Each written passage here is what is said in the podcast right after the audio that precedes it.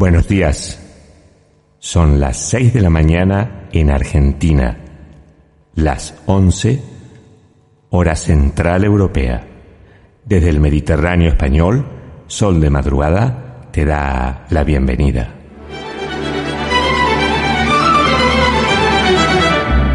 Mientras que la Tierra gira a una velocidad de 1700 kilómetros por hora en el Ecuador, cada día se imprimen miles y miles de periódicos. Millones y millones de datos y noticias recorren en segundos por Internet. La noche cede su paso al día y la luna se acuesta dejando al sol. Pero este frenesí de información no se detiene.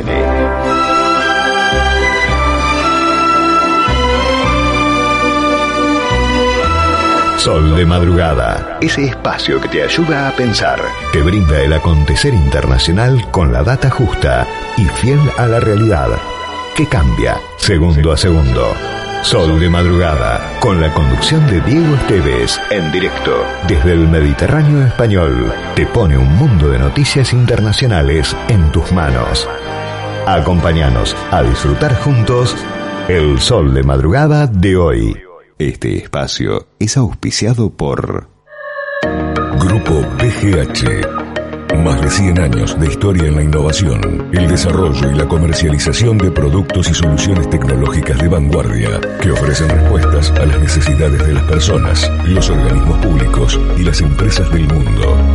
Grupo BGH.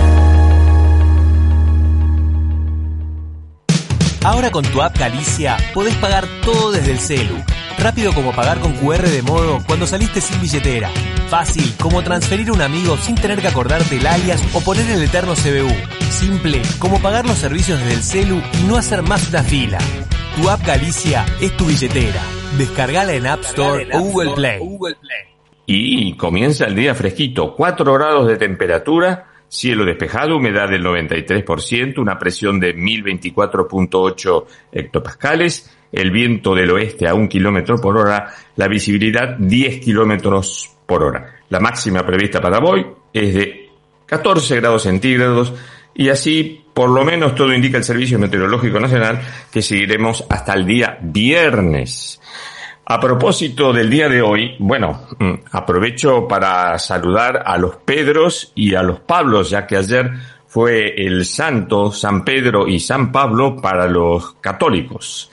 Eh, es una fiesta muy importante y aquí en España se le dice onomástico. El cumpleaños es ese cumpleaños y el santo es eh, el onomástico. Así que un saludo muy grande a todos los Pedros y a todos los Pablos.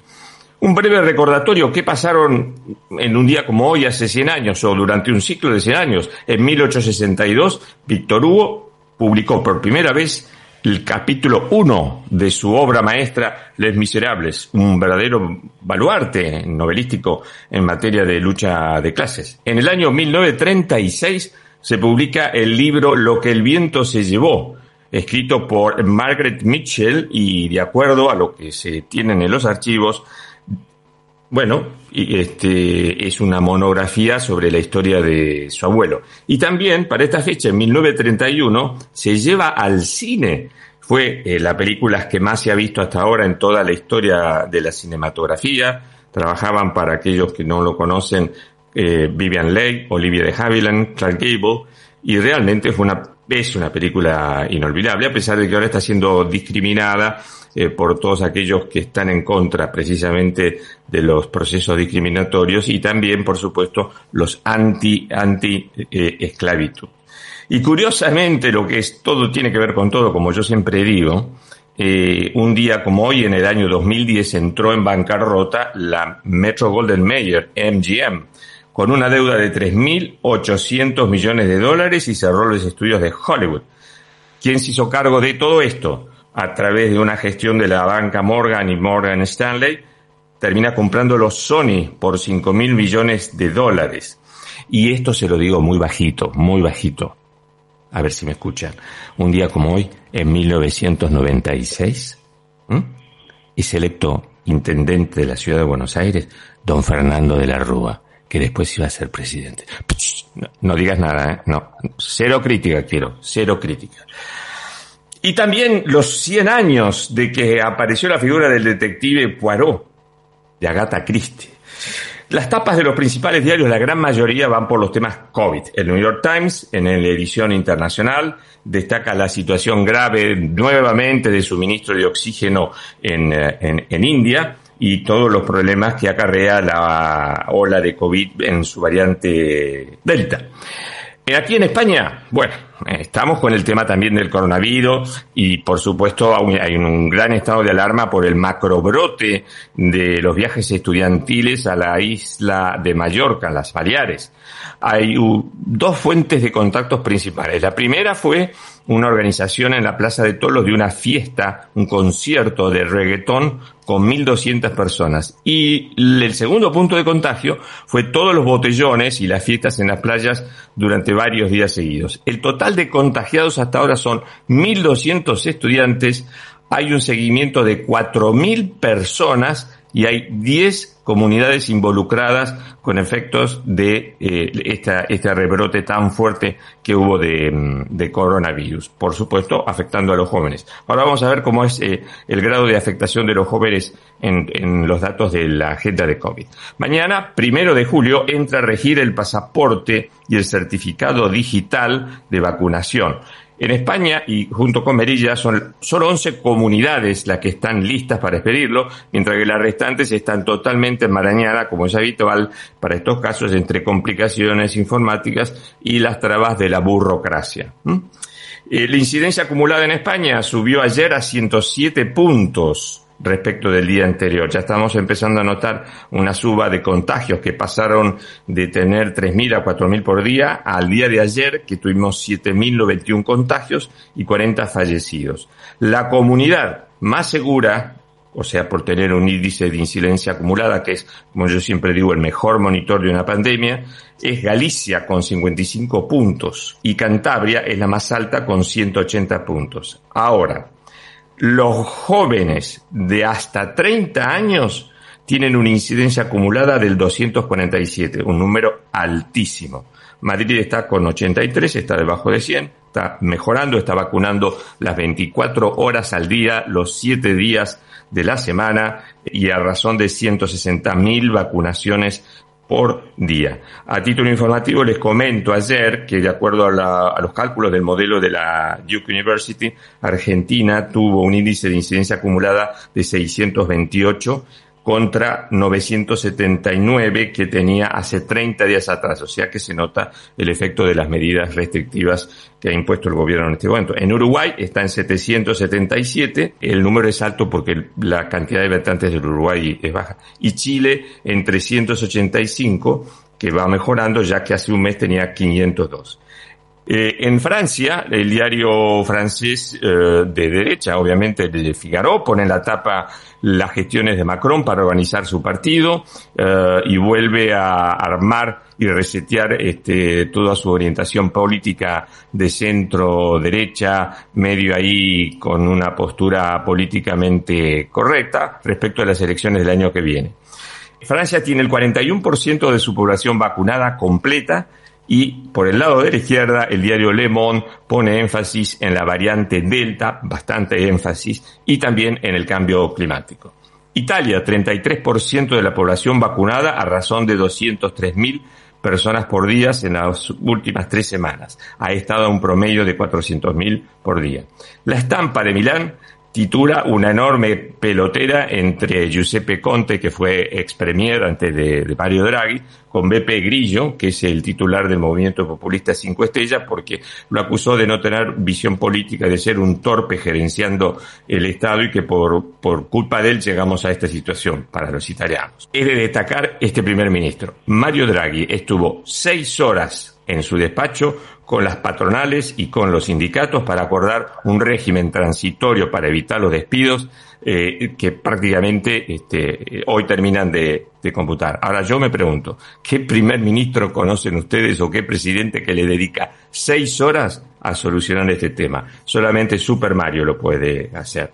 Y ayer también en Italia fue el primo giorno senza mascarine, all'aperto, o sea, el primer día sin mascarillas en el exterior. Vamos a ver cuánto dura todo esto, ¿no? Hoy es el último día que el Banco de España canjea pesetas por euros. La peseta estuvo vigente en España durante 130 años, desde 1868 al 31 de diciembre del año 98. A partir de ese momento, cuando entra a regir el euro, hizo el cambio de peseta eh, a una paridad de 1,74 y estuvo cambiando más o menos 174 euros durante 23 años a todas las personas que se presentaron, que como bien dijo ayer un español por televisión, un madrileño, dice, estuvimos 23 años para canjear las monedas que tenemos de pesetas y recién ahora nos acordamos. Totalmente de acuerdo. Eh, hay un brote que me lo confirmaron hoy a, la mañana mis colegas sevillanos, em, de estudiantes que fueron en un viaje de, fin de curso a Portugal. Este es un tema muy complejo. Está en discusión la ley trans, eh, que es un punto donde los suecos están volviendo sobre sus pasos, ya que hay una gran cantidad de casos y denuncias de disforia de género.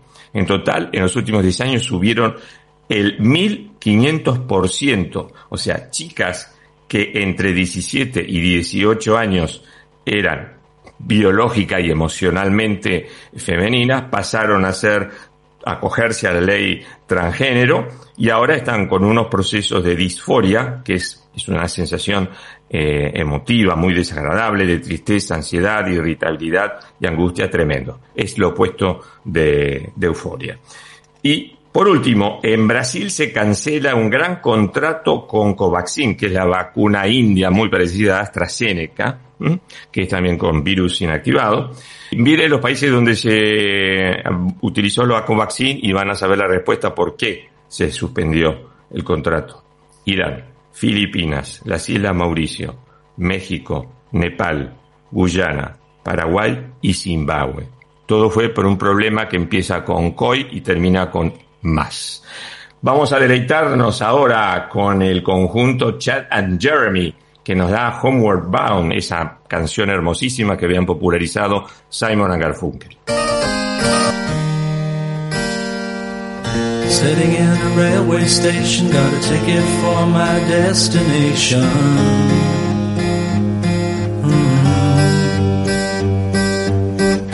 Tour of one night stands, my suitcase and guitar in hand.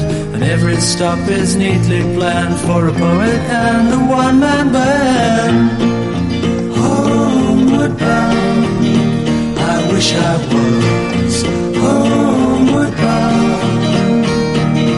Home where my thoughts are straying, home where my music's playing, home where my love lies waiting silently for me.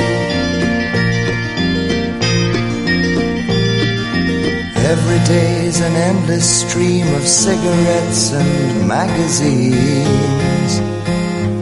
Mm. And each town looks the same to me the movies and the factories. And every stranger's face I see reminds me where I long to be. Homeward bound, I wish I was homeward bound thoughts are straying. Home where my music's playing. Home where my love lies waiting silently for me. Tonight I'll sing my songs again, play the game and pretend.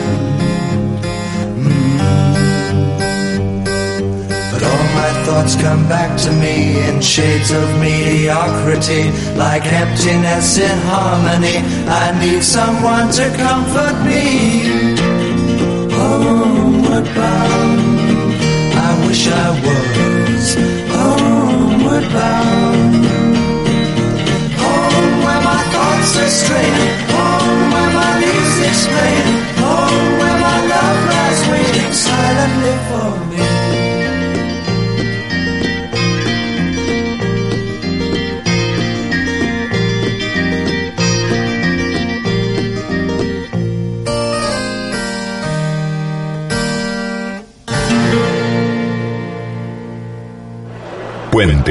Entidad líder en gestión patrimonial y mercados de capitales en Latinoamérica, presenta en forma exclusiva El panorama financiero internacional desde Europa.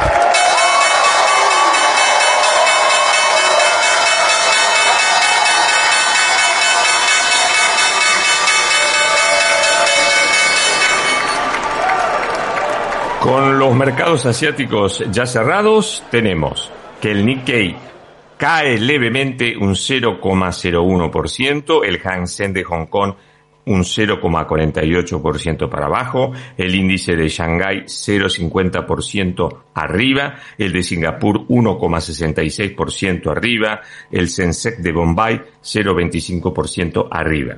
Al promediar la mañana europea, el índice FTSE de Gran Bretaña cae 0,32%, el DAX de Alemania también 0,37%, el CAC 40 de Francia 0,40% abajo, el IBEX español 0,87% abajo, la bolsa de Milán cae 1,04% y la acción de Tenaris 0,85% para abajo.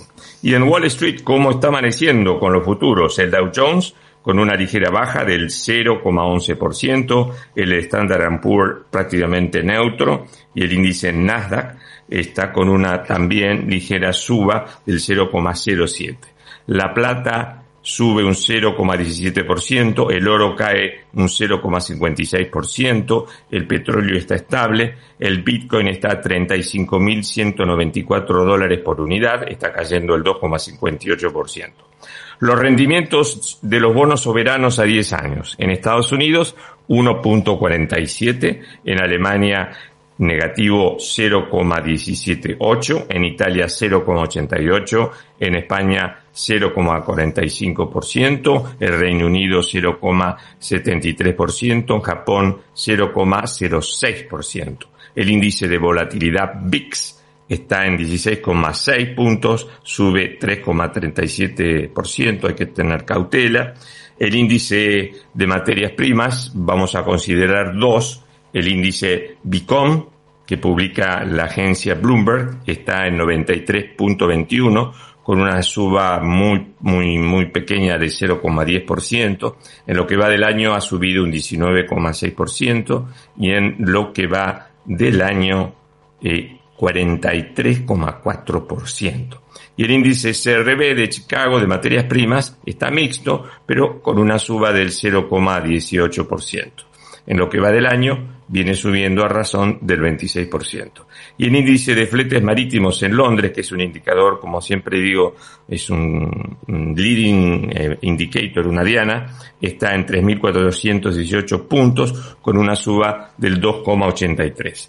Y respecto de las monedas, el euro contra el dólar se está canjeando en 1,1893, el yen 110,50 y la libra 38,26. Detalles para tener en cuenta, pues que el índice de confianza de la Conference Board en Estados Unidos ayer llegó en junio a 127.3 que eh, el consenso esperaba en 119 y que es el nivel más alto desde que estalló la pandemia en febrero del 2020.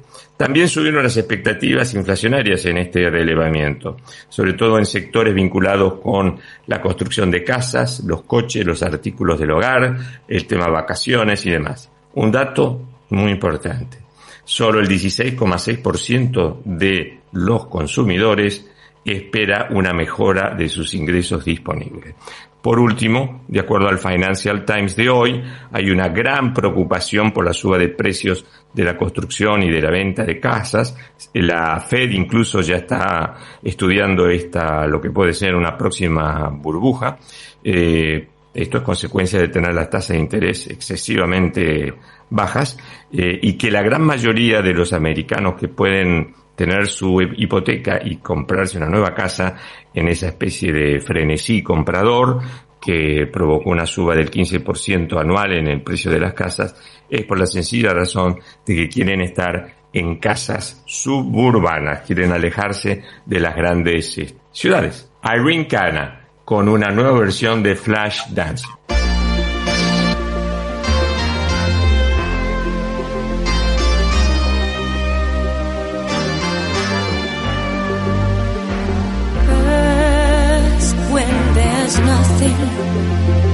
but a slow glowing dream that your fear seems to hide deep inside your mind. Oh, All alone.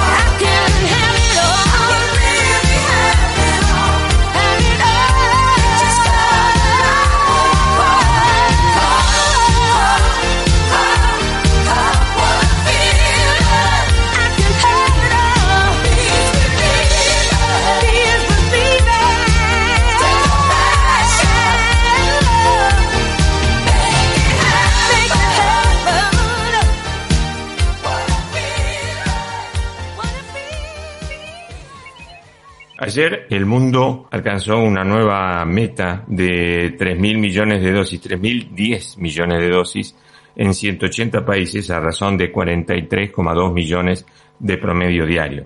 En Estados Unidos, 325 millones de dosis aplicadas con un promedio diario de 900.000 dosis por día. O sea que está estabilizado en, torno a este nivel. El tema de los jóvenes eh, eh y la resistencia no sé, yo diría de testarudez hacia la vacuna y, prejuiciosa, este, se está haciendo notar ya en forma severa. A grandes rasgos le comento cómo están los, los planes de vacunación, computando la segunda, la segunda dosis, o sea, la pauta completa. Implica esto reconocer eh, esos países están en condiciones o no para enfrentarse a la variante Delta. Israel tiene el 57% de la población ya completada, Estados Unidos 33, todavía está bajo Estados Unidos. Brasil 12%, muy muy bajo. Reino Unido 49%, España 37%, Rusia 10%, Chile 54%, la Argentina 9%, 9% y les quería comentar que Rusia, especialmente Moscú en San Petersburgo, no se nota ya las condiciones para cumplir con las metas de vacunación.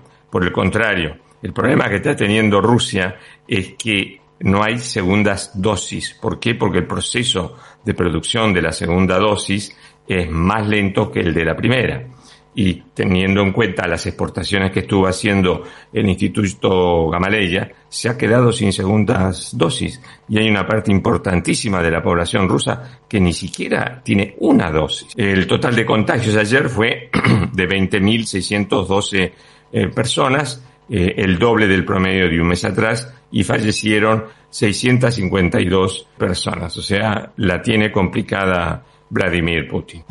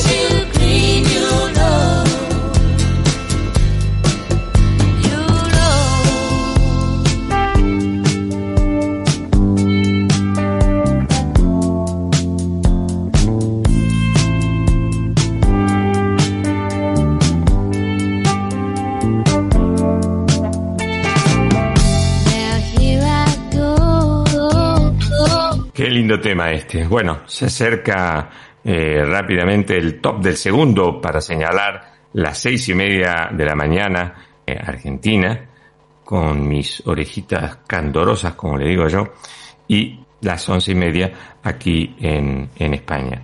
Un tema antes que me olvide, luego de la tanda vamos a estar en contacto con Radio Nacional de Israel, donde vamos a tener un lindo diálogo sobre cómo están las cosas en ese país y va a estar interesante. Aquí está el top. Tiempo de publicidad en Millennium. Café Cabrales, desde 1941, dedicados al café. Cabrales significa buen café. Enredados te propone una mirada joven y positiva para tu vida.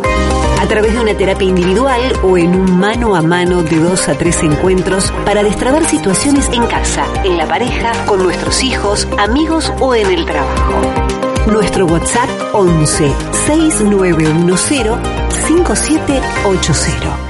¿Sos socio de OSDE? Tenemos una buena noticia para vos. Ahora podés obtener tu credencial digital para acceder a nuestros servicios en forma práctica y segura. Es posible utilizarla sin conexión y compartirla con otra persona para que compre medicamentos por vos o acompañe a tus hijos al médico. Además, como la mostrás desde tu celular, reducís la posibilidad de contacto con el coronavirus. Descargala ahora y lleva siempre con vos una credencial sustentable. OSDE, hoy más que nunca, queremos que más gente se cuide. Superintendencia de Servicios de Salud 0800 www.sssalud.gov.ar Registro Nacional de Entidades de Medicina Preparado 1408 Tarifasos de Comunicación 0810 nuestra web o a contacto arroba si el documento es importante, la compañía es importante. Impresoras láser y fotocopiadoras multifunción Kiosera. aplicaciones y servicios personalizados para capturar, distribuir y administrar sus documentos. Servicio técnico en todo el país y el costo más bajo por copia. Bruno Hermanos, distribuidor oficial Kiosera con más de 80 años en la República Argentina. 4362 4700. Imperial Pastas and Food. 50 años combinando tradición, innovación y evolución comprometida con la tecnología aplicada a la elaboración de alimentos saludables. Nuestro secreto es que no tenemos secretos. Encontranos en www.imperialpastas.com.ar o llamanos al 4794-8695 o 4794-7249. Mi aseguradora, la única con calidad certificada, sigue sumando calidad a su aplicación móvil. Además de tener la póliza en tu celular, ahora podés denunciar un siniestro enviando tu ubicación exacta con solo un botón. Mi aseguradora lo hace cada vez más fácil. TT está muy bien asegurada con RUS. Entra a zonarus.com.ar o bajar RUS Móvil de Río Uruguay Seguros de la tienda de tu smartphone. Air Europa. Vuele a toda Europa con la flota más moderna y eficiente. Nuevos protocolos de seguridad, mayor flexibilidad en cambios y siempre los mejores precios con la mejor financiación. Air Europa. Tú decides. Maxi Consumo es el supermercado mayorista que elegís y confías. Siempre trabajamos para darte lo mejor. Atención personalizada, el mejor surtido y variedad con todos los medios de pago. Maxi Consumo crece en todo el país, siempre junto a vos. Fin de espacio publicitario. Aquí Milenio. Milenio. 106 Un día distinto. Estás escuchando a Diego Esteves en Sol de Madrugada, con toda la información internacional en vivo desde España para FM Millennium en el 1067 y en www.fmmillennium.com.ar.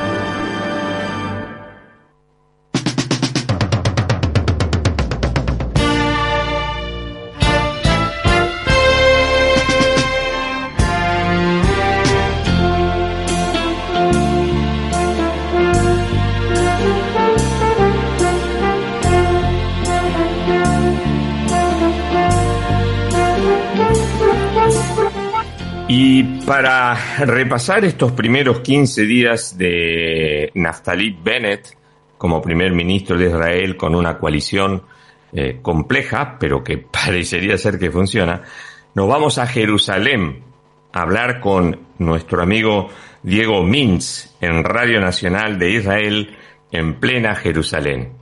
Buenos días, Diego. Hola, Diego. Bien, aquí en la calurosa Jerusalén, en este verano que ya comenzó con todo, en una ciudad que está viviendo ciertos días de transición por el, nuevo gobierno que de alguna manera ya lleva más de 15 días y ya arrancó, ya se ven algunos chispazos entre sus miembros y al mismo tiempo recuperándose de este cimbronazo que fue el operativo Guardián de los Muros hace ya casi un mes y al mismo tiempo la violencia que hubo interna entre ciudadanos árabes israelíes y judíos y la, violencia también ya dentro de Jerusalén con los días eh, finales de Ramadán en los cuales hubo varios días de disputas en el monte del templo y alrededor de la ciudad vieja, pero de alguna manera la calma, la tensa calma y la normalidad de a poco se van apoderando de vuelta de la capital.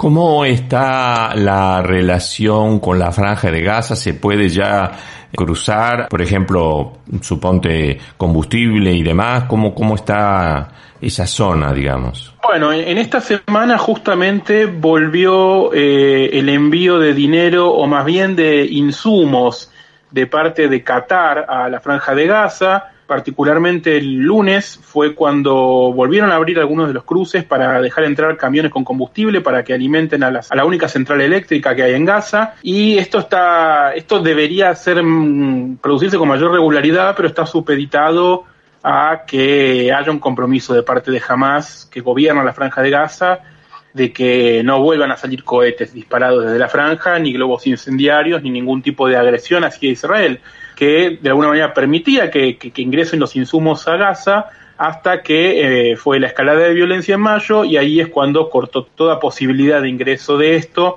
Estaban también las negociaciones con Egipto, eh, hablaron por teléfono hace unos días y, prometieron seguir haciéndolo. El, por primera vez el presidente eh, al-Sisi de Egipto y Naftali Bennett, el nuevo primer ministro israelí, que también están en comunicación por este tema, para mediar con, con Egipto, con, que Egipto medie entre Israel, Hamas y la autoridad palestina de Ramallah. Diego Mins, dime una cosa, el hecho de que tú me dices que el panorama está mucho más tranquilo en Jerusalén y demás, porque yo recuerdo a las refrigas que había hace un mes prácticamente, en toda la zona del, del monte del templo. ¿E, ¿Eso se ha vuelto a repetir o, o, existe una tensa calma o calma en, en sentido amplio? Mira, hubo algunos eh, incidentes los días viernes por la mañana, que es el momento más importante para la semana musulmana, que es el rezo principal, que viene generalmente acompañado de un sermón con alta carga política y durante algunos de los viernes de, desde que terminó el operativo en Gaza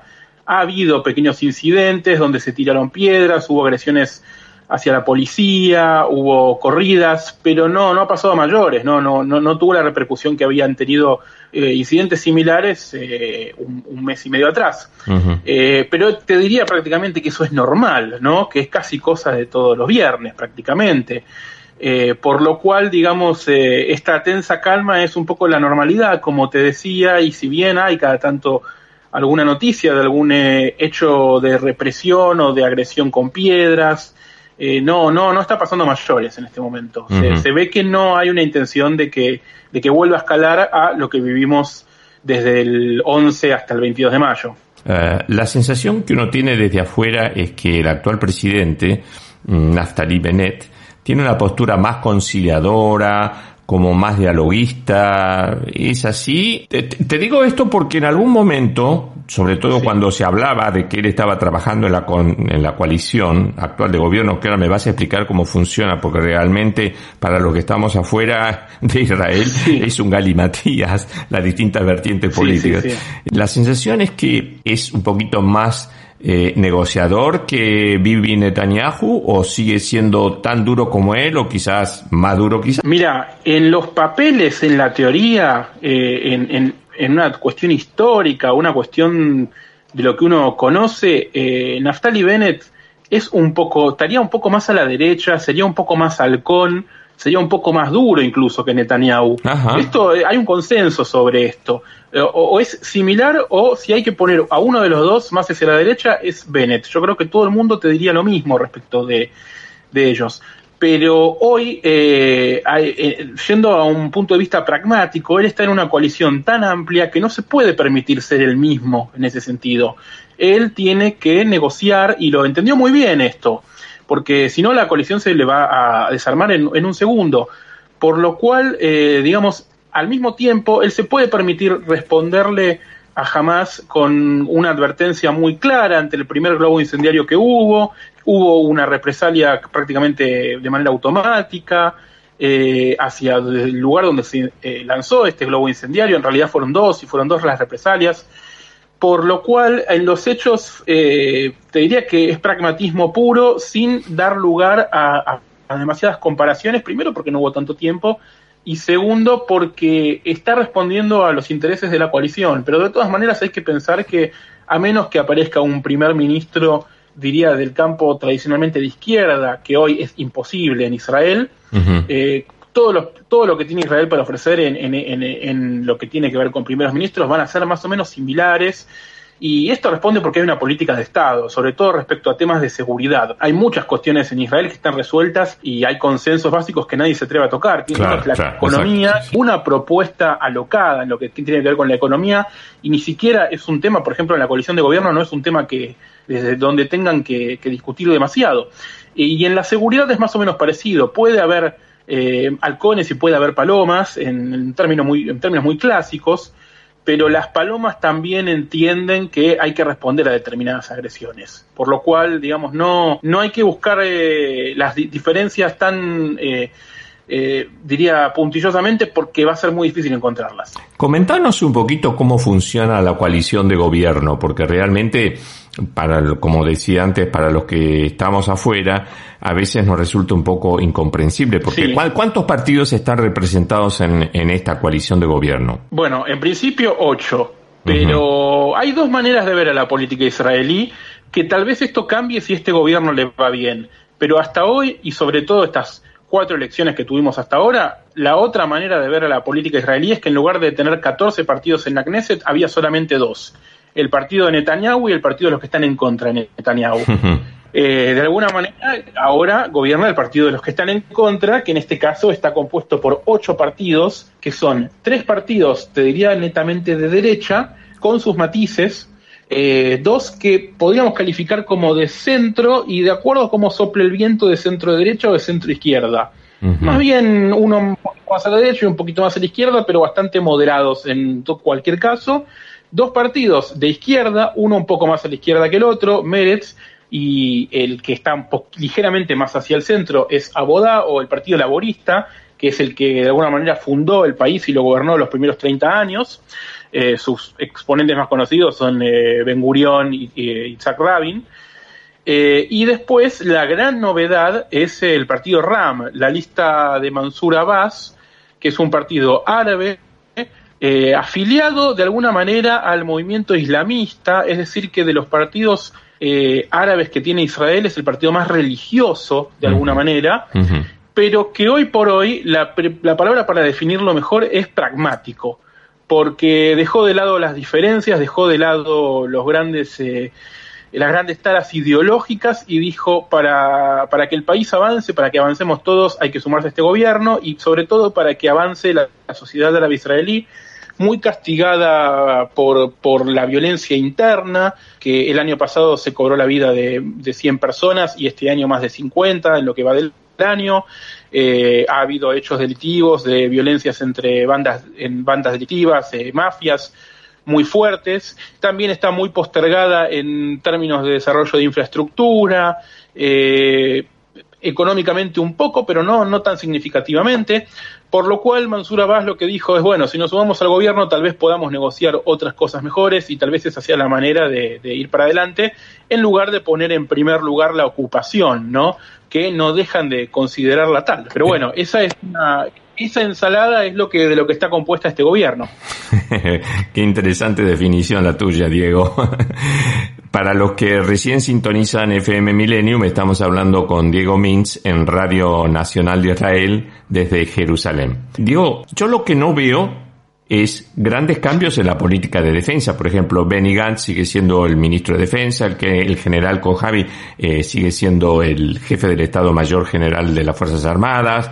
Por ese lado no, no, ha habido modificaciones. ¿El ministro de Economía lo cambiaron por casualidad? Sí, sí, de hecho sí. Eh, Gantz te diría que quedó por una cuestión de que él era él era el ministro de Defensa del gobierno anterior, él es el, el partido de él es el, el, elemento que quedó del gobierno anterior por una cuestión de que estaba en el gobierno pero estaba opuesto a Netanyahu porque habían hecho una especie de gobierno de unidad que no funcionó y no unió nada eh, y había una batalla interna dentro del gobierno, eh, se le respetó el cargo porque Gantz también había sido jefe del Estado Mayor, entonces es una persona más que calificada para ocupar el cargo de ministro de Defensa, se le respetó esa posición, es uno de los portfolios más... Eh, más requerido siempre, es uno de los más importantes. Y lógico, es un tema de seguridad de Estado, claro. Por supuesto. Como el partido de él estaba, estaba bien ubicado, sacó ocho bancas y eh, quedó en segundo lugar, de hecho, dentro de la coalición. Eh, se le respetó esa cartera y se le respetaron otras, algunas las tuvo que ceder. El, por ejemplo, el, el portfolio, si bien existe el Ministerio de Economía, es un ministerio muy técnico y menor, lo que importa acá, lo que sería Hacienda, es en realidad, se le conoce como Ministerio de Finanzas, y este portfolio lo tiene a Víctor Lieberman, que eh, fue ministro de Defensa anteriormente. Y de hecho, cuando él se fue del gobierno de Netanyahu en 2019 es cuando se dinamitó toda la coalición que de hecho eh, eh, estuvieron eh, peleándose a ver quién se iba antes entre Lieberman y Bennett. Terminó siendo Lieberman el primero en irse y ahí es cuando empezamos esta saga de cuatro elecciones que culminó con este gobierno de Bennett en, en, el, en, el, en el sillón de primer ministro. pero digamos, si bien Lieberman tiene una agenda propia que tiene que ver con separación religión-Estado, hacer que los, los, las casas de estudio religiosas tengan que aportar eh, una cuota de soldados al ejército, generalmente están exentas, es una cuestión muy técnica. Él también quiere cortar ciertos subsidios, ciertos estipendios a la sociedad ultraortodoxa que la tiene, se la tiene jurada y la sociedad ultraortodoxa se la tiene jurada a él también, son enemigos íntimos, por lo cual, eh, digamos, las carteras están muy, muy divididas, pero cada uno más o menos obtuvo lo que quería. Diego, el, el asunto con Irán. ¿Cómo está? Yo he visto los bombardeos para liquidar parte de las instalaciones de los equipos de centrifugadoras para producir uranio enriquecido, etcétera, etcétera. Al, día de hoy, al promediar esta, este, esta semana, o sea, el primer día de julio, que es mañana, ¿cómo, cómo está el tema con Irán? Que para mí es un tema de importancia pero te diría, después de China viene esa cuestión, ¿eh? Sí, sí, sí, por supuesto. Bueno, Israel tiene dos frentes en ese sentido. El frente real, práctico y, y digamos, eh, bélico, que ahora vamos a hablar de eso, y después el frente diplomático.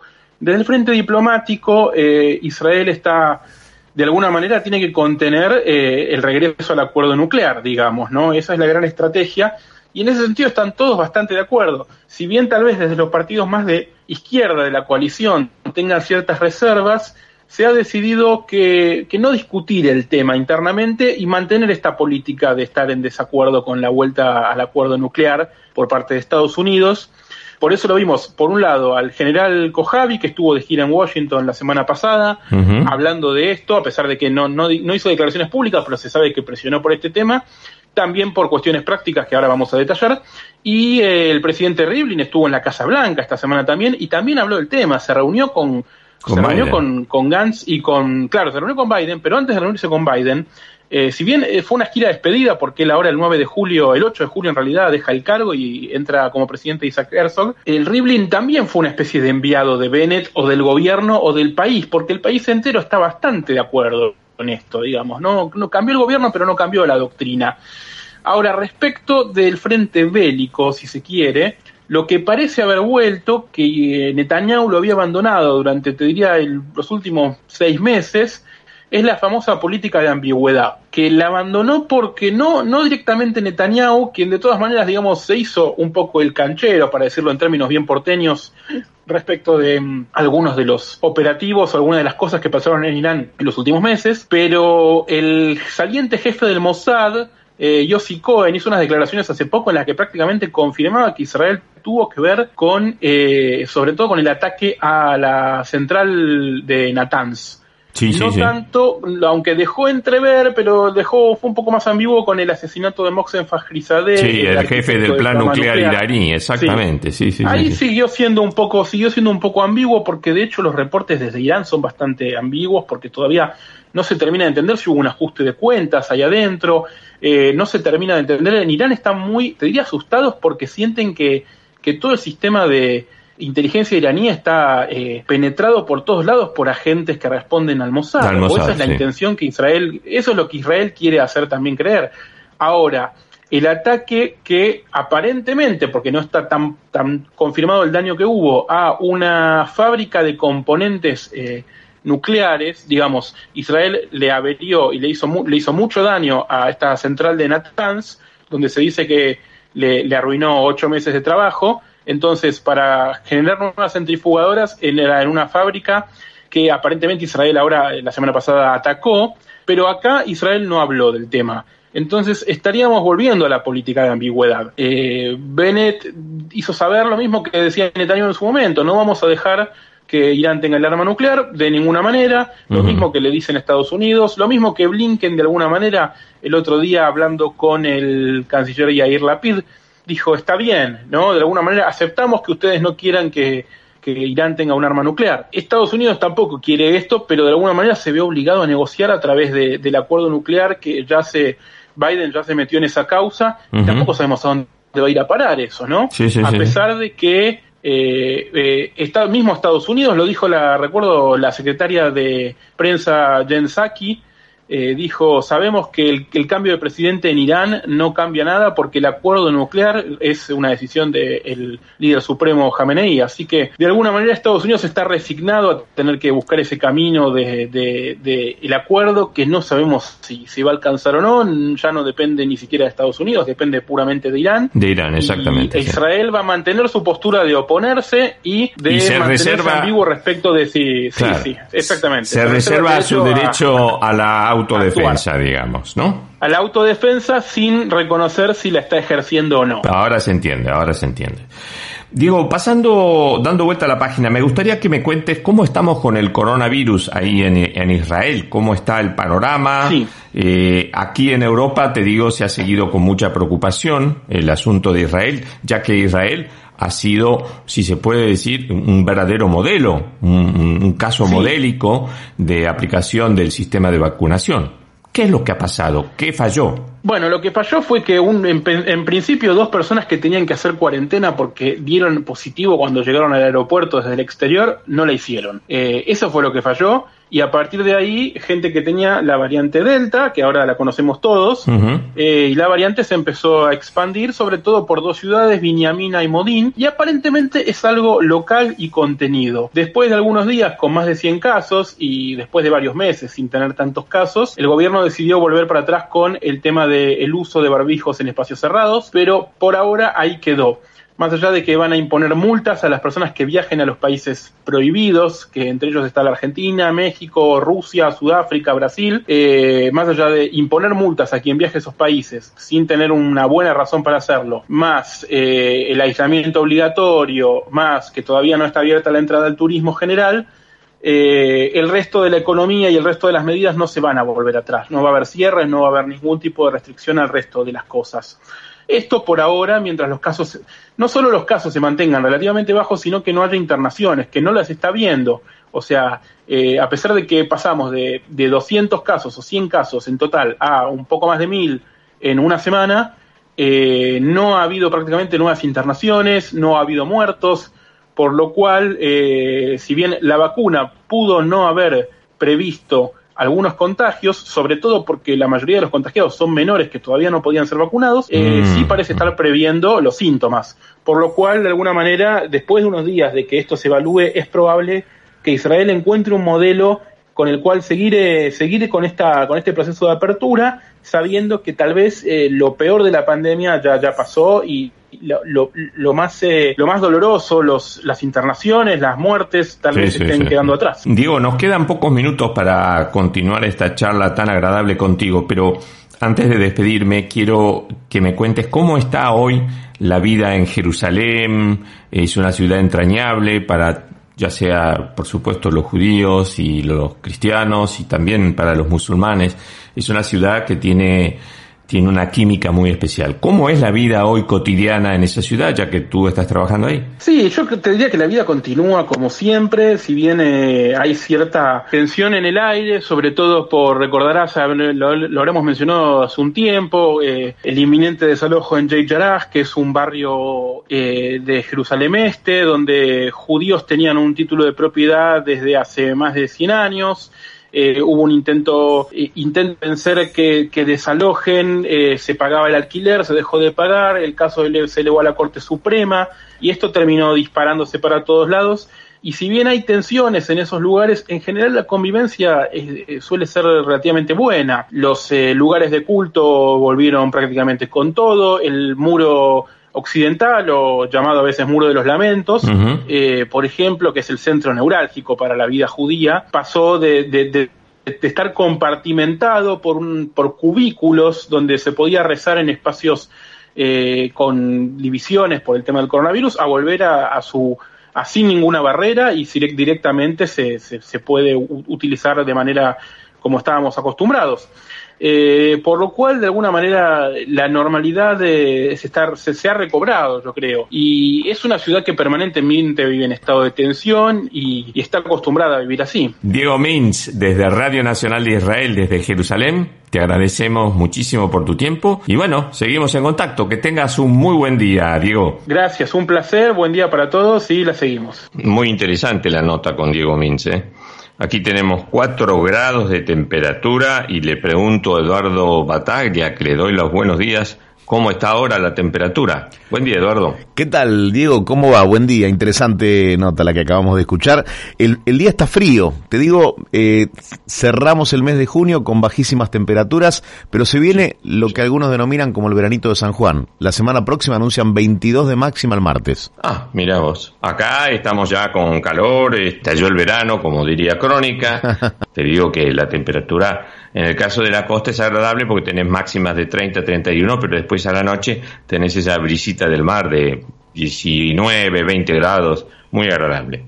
Pero, por ejemplo, ya para Madrid hoy están proyectados 35 grados, para muchas ciudades más ya en pleno centro de la, de la península 38 grados, o sea, ya acá el verano comenzó completamente. ¿Y eso se ve, se traduce en las terrazas? ¿Qué, qué observas, digo, en cuanto a, la relajación de la gente? Sí, sí, sí, sí, sí. digamos, hay un, un, hecho muy bueno a destacar, que es el hecho de que los restaurantes, bares, cafeterías y demás eh, han puesto todas sus mesas sobre la calle o sobre las aceras, así que, eh, no sé, es muy, muy agradable, realmente te sentís muy bien. No hay nadie adentro de los locales, digamos. Y eh, luego otro detalle es que han aumentado a un nivel mayor que los niveles de pandemia la movilización en coches y, buses y demás. Yo lo noto por las autopistas de acá, realmente hay muchísimo movimiento, muchísimo. Nada que ver con lo que era hace un mes atrás, nada que ver. ¿Y, el turismo? ¿Qué, hay del turismo? Porque España hace algo que caracteriza eh, al país, es, bueno, que es receptora de, de turistas de todo el mundo, ¿no? Bueno, el turismo ahora en julio arrancó con los suecos, con los escandinavos, con los noruegos, eso se nota, sí, yo te diría un poquito menos que en los niveles de prepandemia, con relación a los británicos no, porque ellos tienen una serie de restricciones este, si vienen a España. Y por el otro lado, bueno, todavía los españoles en sí, eh, para ellos empieza el primero de agosto. O sea, el primero de agosto aquí en España era como cuando nosotros éramos chicos el mes de enero, que no había un alma. Bueno, eh, es exactamente igual. Eh, ¿Te acuerdas que había, se decía que eh, febrero era el mes de los comerciantes, de los este, trabajadores autónomos, etcétera, ¿no? Entonces, este, es el mismo fenómeno que en su momento se daba en Argentina. Y por vacaciones largas, ¿eh? 20, 25 días. Vamos a ver cómo está la billetera para, para esta temporada, ¿no? Bien. Bien, perfecto. Bueno, a disfrutar entonces de estas temperaturas eh, que permiten despejar no todo lo que lo que uno fue sumando en cuanto al, al agobio de la pandemia. Eh, ojalá ojalá las amenazas de terceras o cuartas horas no, no se produzcan, ¿no? Sí, aquí en, en, España están vacunando a un ritmo febril, ya que eh, el martes y el, entre, entre lunes y martes llegaron 7 millones de vacunas, así que eh, suma que en Madrid hay ya varios centros que están vacunando las 24 horas, aquí en Andalucía también. El que mejor ha vacunado, por supuesto, ha sido Galicia. Galicia está muy, muy segura, mm. este, pero bueno, están a full con el tema 嘛。